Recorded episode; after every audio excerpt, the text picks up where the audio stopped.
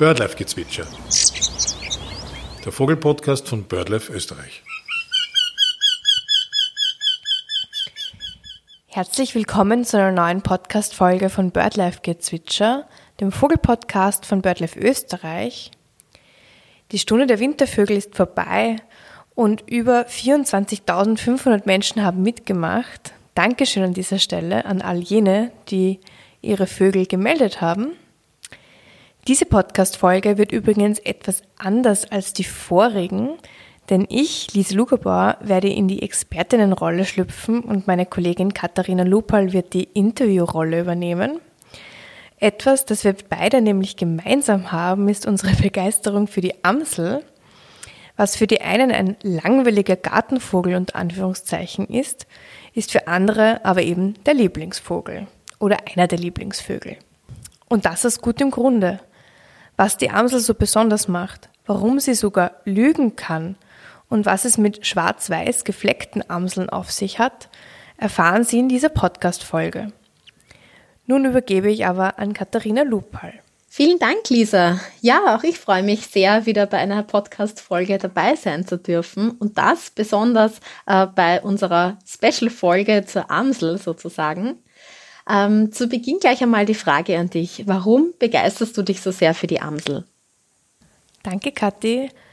Für mich ist die Amsel ein Vogel, mit dem ich eben aufgewachsen bin, was vermutlich viele hier betrifft. Ich war schon von Anfang an begeistert, wo sie denn ihre Nester im Garten meiner Eltern gebaut hat zum Beispiel. Am Dachbalken, im Rosenbogen, vor meinem Zimmerfenster, auf einem alten Kasten unter, unterm Dach der eben draußen an der Hausmauer stand. Und natürlich viele Nester waren auch in verschiedensten Gebüschen rund ums Haus und im Garten verteilt. Ja, im Prinzip überall. Und sie haben natürlich auch mehrmals gebrütet, also man hatte viel zum Zuschauen. Die frisch ausgeflogenen Amsel konnte man im Garten auch gut beobachten. Das fand ich natürlich auch sehr nett. Und ich glaube, das ist ein Mitgrund, warum ich mich bis heute für die Ornithologie begeistere. Vor allem sehen junge Amseln immer so herrlich grimmig aus, vermenschlicht gesagt. Und das finde ich schon sehr cool. Und was begeistert dich denn überhaupt an der Amsel, dass wir hier so eine Podcast-Folge aufnehmen? Ja, wie du ja weißt, muss ich mich auch als großer Amsel-Fan outen. Äh, und zwar führt mich das eigentlich zurück in die Zeit, wo ich meine erste Wohnung hatte. Da gab es nämlich einen sehr, sehr schönen Gemeinschaftsgarten, wo auch ein Amselpärchen äh, beheimatet war. Und die habe ich übers Jahr einfach irrsinnig gern beobachtet und sie mich auch, wenn ich im Garten unterwegs war. Äh, ich weiß noch, am Anfang ist sie immer ganz erschrocken von mir weggehüpft, wenn ich in den Garten gekommen bin. aber sie hat sich nach einiger Zeit wirklich an mich gewöhnt und was besonders lustig war, wir haben so einen ähm, Kinderspielplatz mit diesem klassischen Rindenmulch ähm, ausgekleidet und äh, da ist einfach die Amsel oder das Amselmännchen irrsinnig gern auf Nahrungssuche gegangen.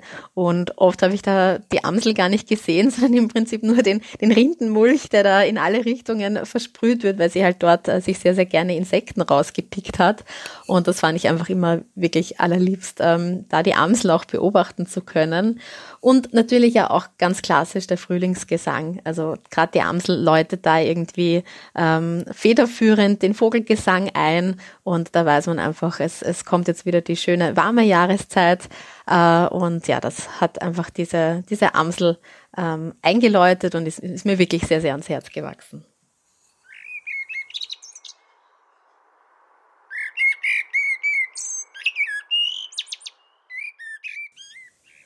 Möchtest du das Aussehen der Amsel vielleicht kurz vorstellen?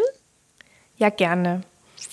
Also die Amsel ist ein 24 bis 27 Zentimeter großer Singvogel, der einen ausgeprägten Geschlechtsdimorphismus hat. Das heißt so viel, dass Männchen und Weibchen sich im Äußeren stark voneinander unterscheiden. Männchen haben eben ein schwarzes Gefieder und einen gelben Schnabel. Weibchen sind hingegen braun bis grau gefärbt und haben oft einen dunkel gefärbten Schnabel. Und die Brust ist oft leicht gesprenkelt, sodass Anfängerinnen in der Vogelbestimmung die weibliche Amsel oft auch mit Singdrosseln verwechseln. Wie schaut die Singdrossel im Vergleich zur Amsel eigentlich aus? Sehen sich die beiden sehr ähnlich? Naja, sie schaut dem Amselweibchen wirklich etwas ähnlich. Singdrosseln sind etwas kleiner und kurzschwänziger und die Brust ist eben auch gefleckt, aber eben schwarzbraun auf beige. Bei der Amsel ist es eher generell mehr braun und nicht so ein arger Kontrast. Die Beine bei der Singdrossel sind hellrosa und der Schnabel ist schwarz mit einer hellen Basis. Aber wenn wir schon bei der Verwechslungsgefahr sind, ähm, ich finde ja, dass Amseln auch mit Staren verwechselt werden können. Der Star ist aber wesentlich kleiner als die Amsel, wenn man sie so nebeneinander betrachtet. Das Federkleid ist zwar auch wie jenes vom Amselmännchen einfärbig schwarz, aber es schillert so metallisch grün-violett und hat eben auch so Art Sprenkelungen. Im Schlichtkleid trägt der Star helle Tupfer am Körper, eben diese Sprenkelungen, und helle Federsäume an den Flügeln. Am Boden bewegt es sich in trippelnden Schritten, während die Amsel immer beidbeinig hüpft, möchte ich jetzt fast sagen. Die Amsel ist ja auch eine Drossel. Ihr Zweitname ist auch die Schwarzdrossel. Welche Drosseln kommen sonst noch in Österreich vor? Ja, in Österreich brütet neben der Amsel und der eben erwähnten Singdrossel auch die Misteldrossel, die Macholderdrossel und die Ringdrossel. Manche schreien jetzt wahrscheinlich auf und sagen, hey, du hast die Wasseramsel vergessen. Aber die Wasseramsel gehört nicht zur Familie der Drosseln, sondern ist quasi in einer eigenen Familie vertreten, der der Wasseramseln und gehört eben da nicht dazu. Weiters gab es halt in der Vergangenheit schon Brutnachweise für die Rotdrossel, die bei uns immer als regelmäßiger Wintergast auftritt. Und im Rahmen der Stunde der Wintervögel habe ich sie für meinen Teil heuer ähm, in einer größeren Anzahl in Wien gezählt und letztes Jahr habe ich sie auch schon beobachten dürfen. Also ich zähle ja immer im Türkenschanzpark und ja, die Rotdrosseln sind da immer da im Winter. Da habe ich immer Glück gehabt bei meiner Erzählung.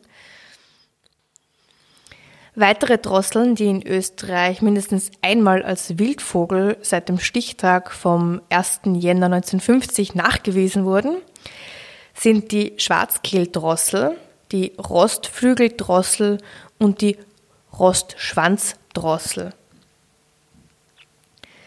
Und zwei weitere Drosseln sind vor 1950 in Österreich nachgewiesen worden. Das wäre die Erddrossel und die Wanderdrossel. Wer sich für sowas generell interessiert, sollte die Artenliste der AFK, das Kürzel steht für Avifanistische Kommission, genauer ansehen. Also da habe ich nachgelesen, um auch zu schauen, welche Drosseln denn noch da waren, weil ich nicht mehr alle zusammengebracht hätte, weil ich auch leider keine davon gesehen habe. Und ein Nachtrag vielleicht noch zur Wasseramsel, die ja gar keine wirkliche Drossel ist, aber oft als solche bezeichnet wird. Ich mag Wasseramseln auch sehr gerne, weil sie auch die einzigen heimischen Singvögel sind, die schwimmen und tauchen. Und ich finde, das gehört schon kurz erwähnt. Sehr spannend. Du hast ja vorher schon die Stunde der Wintervögel angesprochen. Wo liegt denn da die Amsel im heurigen Ranking? Ja, das weißt du ja als Projektleiterin und Amsel-Fan der ersten Stunde auch. Aber unsere Zuhörerinnen wissen es ja sicherlich nicht. Alle. Und zwar ist die Amsel im österreichweiten Ranking der Stunde der Wintervögel auf dem vierten Platz gelandet. Also hat sie es knapp dann nicht auf Siegerstockerl geschafft. Nein, nur in Salzburg und in Tirol ist sie auf dem Platz 3. Auch 2022 und 2021 hat sie es österreichweit nur auf den vierten Platz geschafft. Und 2020 hat sie es sogar nur auf den fünften Platz geschafft. Wie erklären wir uns das?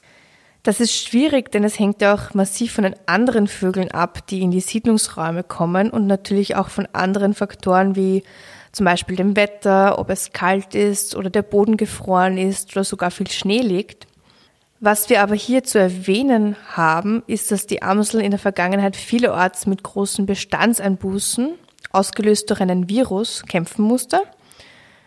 Aber bei Vogelkrankheiten spiele ich den Ball wieder zu dir. Magst du vielleicht mehr darüber erzählen? Ja, leider. Äh, und zwar bei der Amsel ähm, gibt es das sogenannte Usuto-Virus. Das ist eine Virusinfektion, die durch Insektenstiche übertragen wird und damit natürlich ausschließlich ähm, zur Zeit auftritt, äh, wann Insekten ähm, flugfähig sind. Also vor allem in den Sommermonaten gibt es da immer wieder ähm, Fälle von Usuto-Virus. Ähm, um die 2000er Jahre gab es da in Ostösterreich ähm, ein ziemlich großes Problem. Da hat sich dieses Virus ausgebreitet und die Amselbestände sind wirklich ähm, massiv zurückgegangen. Ähm, was aber sehr spannend ist, dass sich dann eine Amselpopulation entwickelt hat, die mit diesem Virus gut zurechtkommt. Ähm, also wir haben dann einige Zeit keine ähm, Todesfälle mehr von Amseln verzeichnet, die aufgrund von Usutu verstorben wären. Es ist tatsächlich so, dass sich eine Population entwickelt hat, die mit dem Virus zurechtkommt. Sie stecken sich zwar an, aber es kommt zu keinem Ausbruch der Krankheit mehr. In den letzten Jahren gab es wieder vereinzelte Meldungen, ähm, durchaus aus ganz Österreich. Ähm, und ja, wie erkennt man Usutu-Virus, werden wir auch häufig gefragt. Ähm, also man erkennt wie bei sehr, sehr vielen Vogelkrankheiten, dass der Vogel sehr apathisch wirkt, ähm, dass er nicht mehr wegfliegt und vor allem bei der Amsel ist es, dass die eine Gehirnentzündung hat. Also da merkt man, dass sie einfach nicht mehr koordiniert fliegen kann und dann leider auch nach mehreren Tagen ähm, in der Regel verstirbt, wenn ähm, sich, wie gesagt, dieses, diese Viruserkrankung tatsächlich ausbreitet. Man kann den Tieren leider nicht helfen. Also bei äh, Wildvögel zu behandeln äh, in freier Natur ist sowieso eigentlich ein Ding der Unmöglichkeit. Ähm, man kann natürlich durch eine naturnahe Gartengestaltung möglichst schauen, dass ein natürliches Gleichgewicht ähm, hergestellt ist, genügend Nahrung für die Tiere vorhanden. Aber wie gesagt, wenn dieses Usuto-Virus ähm, tatsächlicherweise bei den Amseln ausbricht, dann kann man den Tieren leider nicht helfen. Und die Klimakrise bzw. die Erwärmung unseres Planeten begünstigt vermutlicherweise das Ausbreiten des Usuto-Virus. Ja, genau. Das Usuto-Virus ist ein tropisches Virus, das sich natürlich auch durch die Klimakrise äh, auch weiter in unsere Lagen verschiebt. Aber glücklicherweise haben wir in den letzten Jahren immer weniger äh, erkrankte Amseln gemeldet bekommen. Nun kommen wir aber zur Verbreitung und zum Lebensraum der Amsel. Wo kommt sie denn überhaupt vor? Die Amsel ist in Europa die am weitesten verbreitete Drosselart und kommt fast überall vor. Kleine Ausnahmen sind das Inland von Island und die Gebirgszüge von Norwegen zum Beispiel bis hoch in den Norden. In Zentralanatolien in der Türkei kommt sie auch nicht vor, aber ansonsten schon in der Türkei, auch in Syrien, im Libanon, im Norden von Marokko und Algerien, aber auch in Kleinasien bis Indien und Sri Lanka bis sogar China. Man muss aber auch sagen, dass viele Amseln nördliche Brutgebiete im Winter räumen. Bei uns in den Städten und Siedlungen sind sie ja vorwiegend Standvögel, aber eben die Waldvögel, die räumen dann die Gebiete im Winter. Übrigens ziehen Amseln hauptsächlich nachts oder in den frühen Morgenstunden. Der Zug erfolgt dabei in Etappen mit häufigen, aber kurzen Pausen. Also durchfliegen geht dann bei der Amsel doch nicht. Was aber auch spannend ist, wie ich finde, ist, dass die Amsel in Australien, im südöstlichen Teil des Landes und in Neuseeland vorkommt das liegt daran, dass die Amsel Mitte, Ende des 19. Jahrhunderts im Rahmen der Kolonialzeit dorthin gebracht wurde. Spannend.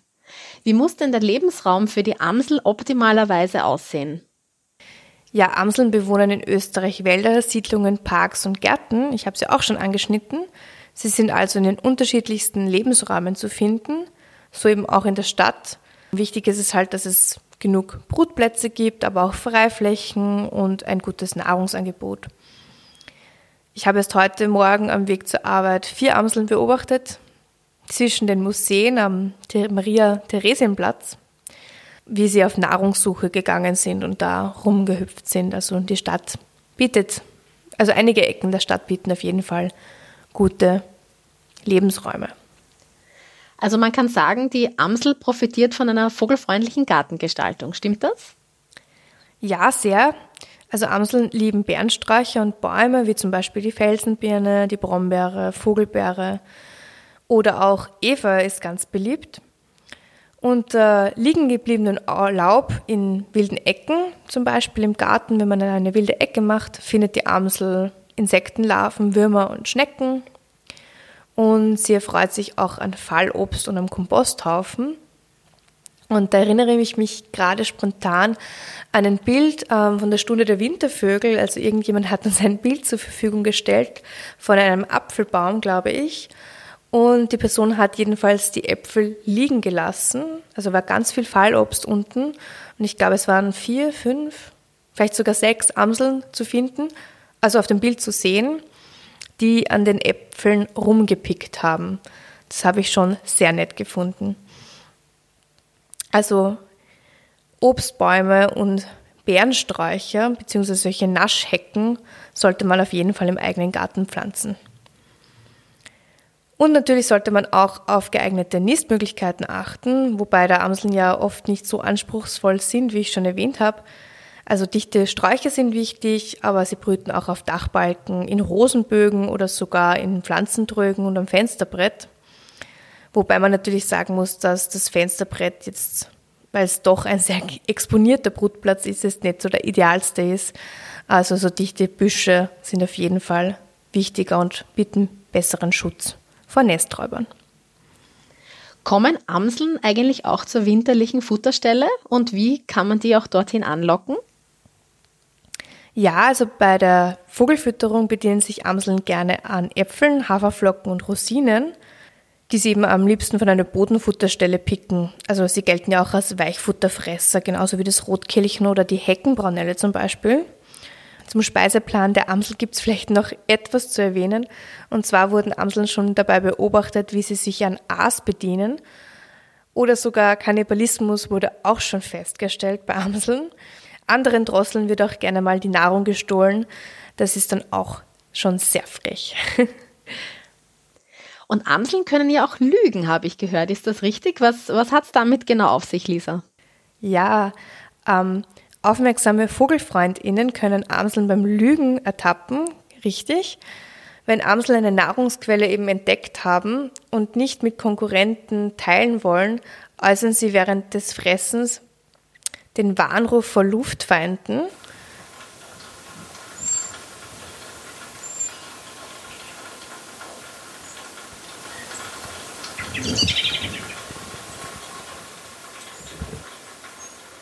Während sich die Artgenossen in Sicherheit bringen, genießt der sogenannte Lügner, also die Amsel, ungestört die eigenen Leckereien. Es ist schon sehr witzig, dass sie da quasi die eigenen Amselkollegen reinlegt. Auch wieder sehr vermenschlicht gesagt. Viele kennen die Amsel ja auch aufgrund ihres melodiösen Gesangs. Wie würdest du denn den am besten beschreiben? Ja, hören wir doch gleich in den Gesang rein.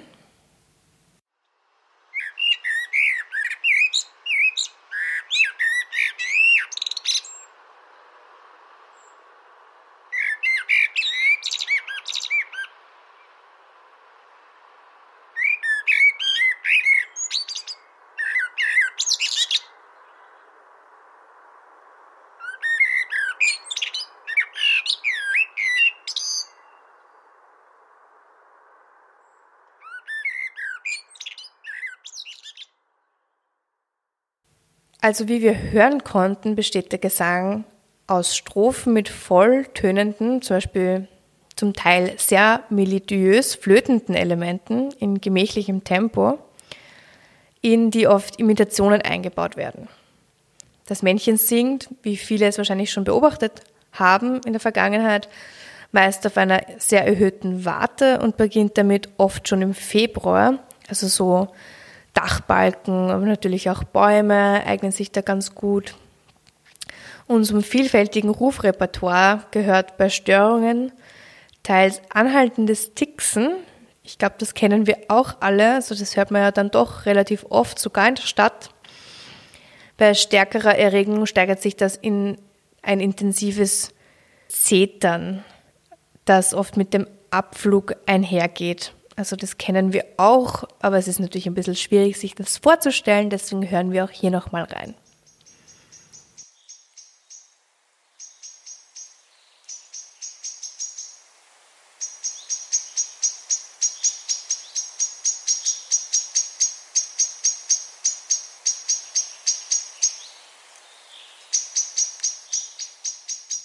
Im Frühling beginnt die Amsel ja schon sehr früh zu singen ähm, und gehört damit zu einer der ersten Vogelarten. Naja, nein, also das sind schon einige Vogelarten früher dran, wie zum Beispiel der Hausrotschwanz oder das Rotkehlchen. Die Amsel beginnt im Frühling ungefähr circa 45 Minuten vor dem Sonnenaufgang. Künstliches Licht in den Städten kann aber bei der Amsel zu einer Verlängerung der Gesangsphasen führen. Also so haben Studien in Deutschland zum Beispiel gezeigt, dass manche Stadtamseln, nenne ich sie jetzt mal, um bis zu fünf Stunden vor ihren Artgenossen außerhalb der Stadt zu singen beginnen und eben auch abends viel später aufhören. Ein erhöhter Stresspegel dürfte eine wesentliche Begleiterscheinung davon sein, was jetzt nicht wenig verwundernswert ist. In meinem Innenhof in Wien brüten übrigens auch Amseln, also in Wirklichkeit nur ein Paar wahrscheinlich. Ich habe noch niemals mehrere als zwei auf einmal festgestellt. Ähm, meine Nachbarinnen verwechseln den Gesang oft mit der der Mönchsgrasmücke, die ja auch quasi so im März, April heimkommt und dann lautstark zu singen beginnt und jeder glaubt immer, es ist die Amsel. Also ich empfehle da generell in die Stimmen der Gartenvögel mehr reinzuhören und sich die ein bisschen anzutrainieren, weil dann kommt man drauf, dass die Artenvielfalt vielleicht doch viel größer ist im eigenen Garten als ursprünglich angenommen. Welche Beziehungsformen führen Amseln eigentlich? Ja, Amseln erreichen die Geschlechtsreife noch im ersten Lebensjahr. Sie führen eine monogame Saisonehe, soweit ich weiß. In Großbritannien gibt es aber laut Studien bei Standvögeln auch Dauerehen. Die Reviere werden dann zum Teil schon im Herbst bzw. im Winter abgesteckt, also, zum, also jetzt zum Beispiel. Und sobald kommt es aber dann erst im Frühling, so ab März. Wie oft brüten Amseln und wie läuft das so ab? Amseln brüten bei uns so zwei, dreimal. Wer einen größeren Garten hat, kann das aber sehr gut beobachten. Interessant ist auch, dass das Weibchen vorwiegend den Niststandort allein wählt. Das Nest wird dann auch vom Weibchen gebaut, während das Männchen aufpasst und das Revier verteidigt. Und das Nest wird dann meist innerhalb von zwei bis fünf Tagen gebaut, das bei erfolgreicher Brut dann gerne wiederverwendet wird, aber manchmal wird auch ein neues gebaut. Wirklich sehr nachhaltig. Ja, schon, aber an sich bauen sie ja gerne für jede Brut ein neues Nest. Das ist eben immer unterschiedlich. Im städtischen Raum kann es auch zu Vierjahresbruten kommen. Ähm, in der Regel sind, glaube ich, eben zwei so die Regel. Und ich habe es im Garten meiner Eltern auch schon beobachtet, dass da auch dreimal gebrütet worden ist. Und es kommt halt immer auch auf den Bruterfolg an. Wenn eine Brut verloren geht, dann schießen sie halt schneller wieder nach quasi. Wie viele Eier legen Amseln? Nachdem wohl schon viele eine Amsel bei der jungen Aufzucht beobachten konnten, Nachdem die Amsel ihr Nest manchmal an gar nicht so uneinsichtigen Stellen baut, wissen bestimmt auch viele der ZuhörerInnen, dass es meist zwischen vier und fünf Eiern sind, die die Amsel da bebrütet. Es können aber auch zwei bis sechs oder selten auch sieben Eier sein, aber so vier bis fünf wären, glaube ich, die Regel. Und nach elf bis 16 Tagen sind sie dann ausgebrütet und schlüpfen. Und dann geht es auch schon an die Versorgung. Puh, danke. Das war schon sehr detailliert. Aber vielleicht noch zur Versorgung. Was macht denn das Weibchen alleine? Also das Bebrüten übernimmt das Weibchen fast alleine. In Ausnahmefällen soll das Männchen einspringen. Das habe ich jetzt noch nie beobachtet, aber es gibt mehrere Quellen dazu. Bei der Fütterung ist nicht nur das Weibchen zuständig, aber es übernimmt dann schon eher den größeren Teil. Genau. Jetzt haben wir schon wirklich ganz schön viel zur Amsel gehört. Möchtest du zu guter Letzt aber trotzdem noch etwas loswerden? Ja, vielleicht noch etwas zur Brut. Ich finde es immer furchtbar, wenn Nestfotos, wenn wir Nestfotos zugeschickt bekommen, wo mit einem wahnsinnig geringen Abstand ins Nest fotografiert worden ist. Mit einem Tele ist das ja okay. Und auch wenn das Nest am Fensterbett gebaut wurde, kann man Fotos bei geschlossenem Fenster machen. Also das kann man auch schlecht ähm, da kann man ja auch nicht einfach den Vorhang vorziehen und das nicht mehr anschauen. Das verstehe ich auch, dass man das nicht schafft. Aber man sollte halt wirklich immer einen gewissen Abstand wahren, damit die Altvögel nicht zu sehr gestresst werden oder im schlimmsten Fall sogar die Brut aufgeben. Das wäre mir ein Anliegen und das zweite wäre ein Tipp für heiße Sommertage.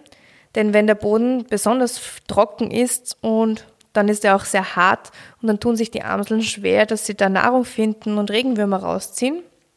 Und besonders in der Stadt, wo sie nicht so viele Möglichkeiten haben, kann man sie auf diese Weise unterstützen, dass man eben eine gewisse Rasenfläche feucht hält. Oder vielleicht sogar ein Eck des Gartens umgräbt und den feucht hält. Und da reicht auch schon ein, zwei Quadratmeter. Hast du noch einen Tipp, um die Amsel zu unterstützen? Also neben der vogelfreundlichen Gartengestaltung, wo wir ja heute schon einiges darüber erzählt haben, äh, können wir auch noch auf das Baden der Amseln ähm, zurückkommen. Also Vogeltränken, Vogelbäder, Gartenteiche ähm, sind ja für Amseln eine sehr, sehr tolle Möglichkeit, Wasser im wahrsten Sinne des Wortes aufzutanken. Das Lustige ist ja auch, dass Baden bei Amseln anscheinend ansteckend wirkt. Beim Gartenteich meiner Eltern fängt oft eine Amsel an und dann kommt schon die nächste, die auch baden möchte. Irgendwann sind es dann immer mehr, die die Seichtwasserzonen zum Baden nützen. Das ist schon sehr, sehr nett zum Ansehen. Ich habe im Internet auch Quellen gefunden, wo anscheinend schon bis zu 25 gleichzeitig badende Amseln beobachtet werden sollen. Das ist schon, schon ein großer Wahnsinn, da wäre ich schon gern dabei. Aber mir reichen schon drei bis vier. Aber gerade beim Baden ähm, kann es doch für Amseln gefährlich werden, oder? Das stimmt. In Siedlungen sind es ja oft Katzen, die Amseln gefährlich werden. Aber auch andere Beutegreifer spielen eine Rolle, zum Beispiel der Eichelheer im Wald. Und natürlich sind vor allem Jungamseln, die noch nicht voll flugfähig sind, in Gefahr. Da sollte man als verantwortungsvoller Katzenbesitzer, als verantwortungsvolle Katzenbesitzerin seine Freigängerkatze zumindest in der Zeit, wo die Amseln ausfliegen, für mehrere Tage im Haus behalten und auf jeden Fall nicht im Morgengrauen oder in der Abenddämmerung rauslassen. Also das würde ich auch noch empfehlen. Und der Lebensraumverlust durch Kälte, Winter, extreme Trockenheit oder sogar Waldbränden, Rodungen, ich meine, die Amsel kommt ja schon sehr häufig noch im Wald vor, aber auch in Buschungen im Siedlungsraum und diese übertriebene Ordnungsliebe in vielen Gärten oder auch der Straßenverkehr spielen auch eine große Rolle, sodass sie auch eben einige Feinde hat. Ja, vielen Dank, Lisa. Ähm, vielleicht noch zum Abschluss die Frage, weil wir dazu auch einige Anfragen bei uns ins Büro bekommen. Was hat es mit der weißgefleckten Amsel eigentlich auf sich? Es kommt bei Amseln immer wieder zu, ich nenne es jetzt mal so, ähm, fehlgefärbten Gefieder. Das kann teilweise sehr hübsch aussehen, nur Teile des Gefieders oder das Ganze betreffen und erinnert an einen Dalmatiner oder an irgendein anderes gepunktetes Tier. Im Volksgarten in Wien ist auch so eine Amsel unterwegs, die ist aber hauptsächlich am Kopf eher weiß gefärbt. Ich weiß nicht, ob sie immer noch unterwegs ist. Ich habe sie, glaube ich, vor ein paar Monaten das letzte Mal beobachtet. Das bedeutet aber eben auf keinen Fall, dass die Amsel krank ist. Also es deutet auf keine Krankheit hin, sondern es ist eben eine Fehlfärbung des Gefieders.